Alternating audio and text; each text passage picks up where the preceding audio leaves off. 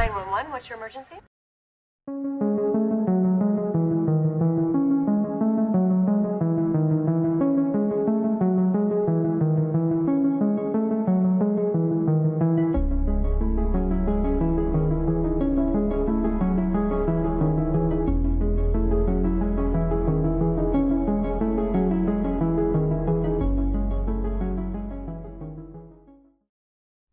Hola, amigos, espero que estén todos súper bien. Yo soy Mika y les doy la bienvenida a este nuevo episodio de Un Rato de Misterio.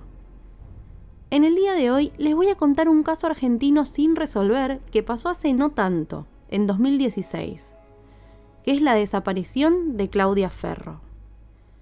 Antes de empezar, los invito a suscribirse al canal, porque eso me ayuda un montón a seguir creando contenido como este cada semana, y si tienen ganas, también pueden dejar en comentarios qué caso les gustaría que haga en los próximos episodios, que siempre los estoy leyendo por ahí.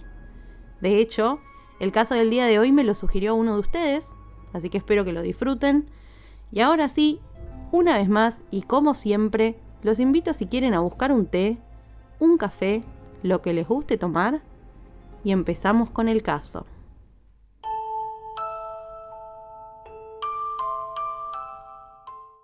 La víctima del caso de hoy es Claudia Ferro, que al momento de los hechos tenía 52 años.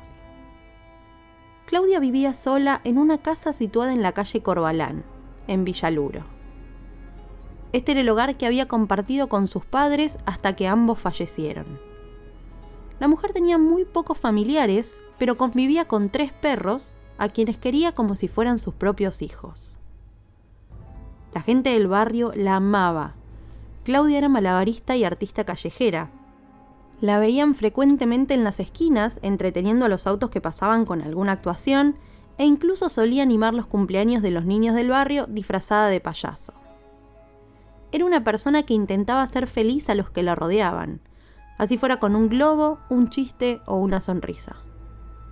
Y de buenas a primeras, el 23 de diciembre de 2016, Claudia desaparece los vecinos dejaron de verla por la calle y tampoco les respondía cuando golpeaban la puerta de su casa. Algo no tenía sentido. Una semana después de la desaparición, los vecinos se alarmaron un poco más, porque de pronto la casa de Claudia estaba habitada por un grupo de personas que no habían visto nunca antes. Sorprendidos, se acercan al lugar e interrogan a los ocupantes para saber el paradero de su vecina. Los atiende un hombre que se identificó como Charlie, quien les dijo que Claudia le había dejado las llaves de la casa para que le cuidaran el inmueble y a los perros porque decidió irse a Brasil por tiempo indefinido. Por supuesto, todo esto sonaba demasiado raro, sobre todo por dos cosas puntuales. Primero, ningún amigo de Claudia sabía sobre este viaje. Y segundo, había dejado a sus tres perros con estas personas que nadie conocía. Es entonces como, el 30 de diciembre de 2016, los allegados a Claudia denuncian oficialmente su desaparición. Lo primero que hicieron los policías fue chequear esta supuesta versión de que Claudia se había ido de viaje. Aunque ya de por sí Nadie la había visto salir de su casa cargada como para irse un viaje tan extenso como supuestamente planeaba. Pero por las dudas, revisaron también las cámaras de seguridad del barrio. Claudia no aparecía en ninguna grabación. Parecía haberse fumado de la tierra. O al menos, así fue hasta el 8 de enero de 2017, unos pocos días después de la denuncia, cuando en su perfil de Facebook apareció un nuevo posteo que decía, viajando por el mundo, no quiero saber de nadie. Esta fue una publicación que resultó muy extraña a sus conocidos y a los investigadores, porque además de que nadie la vio irse, tampoco existía ningún registro de que hubiera salido de Argentina. Además, su computadora, su celular y su documento habían quedado en la casa. ¿Quién viaja sin su documento y su teléfono hoy en día? Hasta el día de hoy, los investigadores sospechan que ese mensaje fue escrito por él o los responsables de la desaparición de Claudia. Los allegados, por otra parte, están totalmente convencidos de eso y de que la mujer fue secuestrada y asesinada por los usurpadores de su casa. ¿Dónde está Claudia Ferro? Al día de hoy no hay respuesta para esa pregunta. Más de cinco años después de su desaparición, no hay ningún sospechoso detenido. Su expediente se calificó como averiguación de ilícito y paradero y se inició una causa en la justicia designando un encargado de administrar su casa.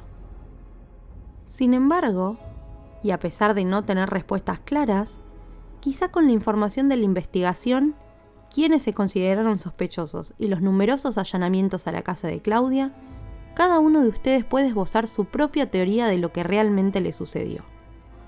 Así que empecemos a analizar este caso en detalle, comenzando por los sospechosos. Oficialmente hubo tres personas de interés en la causa, y todos fueron interrogados por haber usurpado la casa de Claudia. Sin embargo, hubo uno de ellos que llamó la atención no solamente de los investigadores, sino también de los vecinos y la prensa. Ezequiel Tutolomondo. ¿Qué es lo que diferencia a Tutolomondo de los demás? Bueno, que para julio, agosto de 2017, unos meses después de la desaparición de Claudia, Ezequiel fue visto por los vecinos saliendo de la casa de la mujer usando para ocultar su rostro una máscara de Mickey Mouse que la desaparecida usaba para animar cumpleaños infantiles. Apenas lo vieron, los vecinos dieron aviso a las autoridades y los medios de comunicación también fueron alertados, por lo que rápidamente se dirigieron al lugar a intentar entrevistar a esta persona, que a decir verdad, fue algo que no les fue tan difícil de hacer. Escondido bajo la máscara, Tutolomondo dijo que vivía en la casa de Claudia hacía apenas un mes y que quien lo había invitado era Charlie, este hombre que habían visto los vecinos apenas la mujer desapareció. Tutolomondo dijo también que tenía un arreglo con Charlie y que él no pagaba alquiler, pero sí la factura de luz y agua. Y cuando le preguntaron por la desaparecida, dijo que no la conocía en persona, pero la seguía por redes sociales y era un admirador de su trabajo. Este sospechoso, curiosamente, fue detenido dos meses después de su entrevista con los medios, aunque no por la desaparición de Claudia, sino por haber entrado a robar a la casa de un jubilado de Lanús. Por ese robo, además, quedó detenida la novia del sospechoso, pero eventualmente ambos fueron liberados con la condición de que se presentaran cada 15 días en una comisaría de Lanús, cosa que jamás sucedió. Bien, Tutolomundo fue uno de los sospechosos, pero no el principal. Como muchos de ustedes estarán imaginando, este hombre Charlie también estuvo en la mira de la policía. Charlie, que se llamaba en realidad Carlos Gutiérrez Manrique, y su novia Claudia Perdomo Montilla fueron dos de los usurpadores de la casa de Claudia y los sospechosos principales de este caso. Cuando fueron indagados por la jueza, el hombre sostuvo que conocía a la desaparecida desde 2010, cuando ella hacía shows callejeros en la avenida Corrientes y él vendía artesanías en el mismo lugar. Dijo que después se fue de viaje por Latinoamérica hasta 2016 cuando volvió a Argentina junto con su novia, a quien conoció en Venezuela. Apenas volvió al país, retomó comunicación con Claudia y de hecho afirma que hasta viajaron a Chivilcoy juntos. Como les conté al principio de este episodio, Charlie afirmó que pasado el 20 de diciembre, Claudia le contó que se iría de viaje a Brasil de mochilera y le pidió que se instalara en su casa para cuidarla y mirar a sus tres perros, por lo que Gutiérrez y su novia se mudaron allí. Sin embargo, después de la desaparición de Claudia y motivados por la mala relación que tenían con los vecinos de la zona, decidieron irse del lugar. Ni Tutolomondo, ni Gutiérrez, ni Perdomo fueron detenidos por la desaparición de Claudia. A lo largo de los cinco años de investigación, se allanó su casa cuatro veces, en el primer allanamiento, unos días después de la denuncia de los vecinos, los policías encontraron en el domicilio su celular, su computadora y su documento, Por eso les mencioné que la teoría de que salió de viaje no tenía mucho sentido. Además, llevaron perros entrenados que fueron concluyentes en identificar que las huellas del olor de Claudia no salían de la puerta de la casa. Por supuesto, si la mujer hubiera salido ese día de viaje, como decía Charlie, los perros hubieran podido identificar su aroma al menos en la calle cercana, pero no fue así. Ya para el cuarto allanamiento, uno de los perros entrenados para buscar rastros cadavéricos detectó algo en el fondo de la casa, por lo que inmediatamente se hicieron excavaciones y rastrillajes, pero tampoco encontraron evidencias de la mujer. Decidieron dar un paso más y romper una pared que se levantó luego de la desaparición para cubrir una chimenea, pero tampoco encontraron nada. La única evidencia que se encontró fue un rastro de sangre en la pared que fue llevado a analizar. Se decidió también allanar la casa de un vecino de Claudia, a quien antes de su desaparición le dejaba las llaves de su hogar para que cuidara a los perros cuando ella no estaba, pero tampoco encontraron nada. Y para mayo de 2019 se hizo el que sería hasta el momento el último allanamiento en la casa de Claudia, con un objetivo claro de obtener muestras que pudieran tener el ADN de la mujer para poder cotejar. En este operativo se obtuvieron 114 muestras. Hay varias teorías que se barajaron a lo largo de los años sobre lo que le sucedió a Claudia. Por un lado, como les conté, estaba la de los allegados, que afirmaban que Claudia fue asesinada y enterrada en la casa. Sin embargo, esta teoría fue descartada en la investigación después de que jamás se encontrara nada en los allanamientos. Por otro lado, estaba la posibilidad de que Claudia hubiera sido secuestrada por gente dedicada a usurpar propiedades de personas sin herederos, pero esta teoría tampoco explica por qué los usurpadores no estaban en su casa cuando ella desapareció. Para 2018 se ofreció una recompensa de 250 mil pesos argentinos para quien pudiera aportar algún dato concreto sobre la desaparición de esta mujer o los responsables de la misma, pero no lograron averiguar nada nuevo.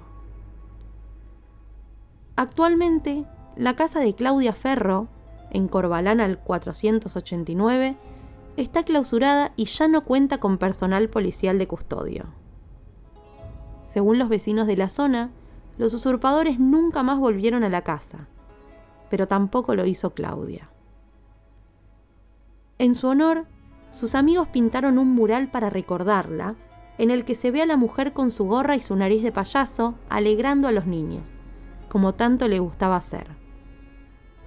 Ojalá que en un futuro Claudia parezca sana y salva, que pueda contar su historia y volver a habitar su casa de toda la vida.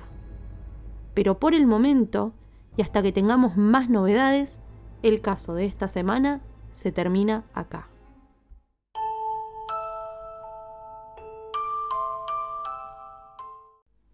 Espero que les haya gustado este nuevo episodio del podcast y les agradezco por haber llegado hasta acá.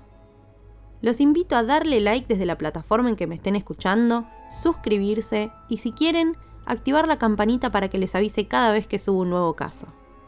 Si además quieren compartir este episodio con amigos fanáticos del misterio, me serviría muchísimo para que el podcast se difunda. Y por último, recuerden que pueden contactarme por Instagram en arroba unratodemisterio.arg. Queridos amigos, eso ha sido todo por hoy. Les mando un beso grande y los despido. Hasta el próximo episodio.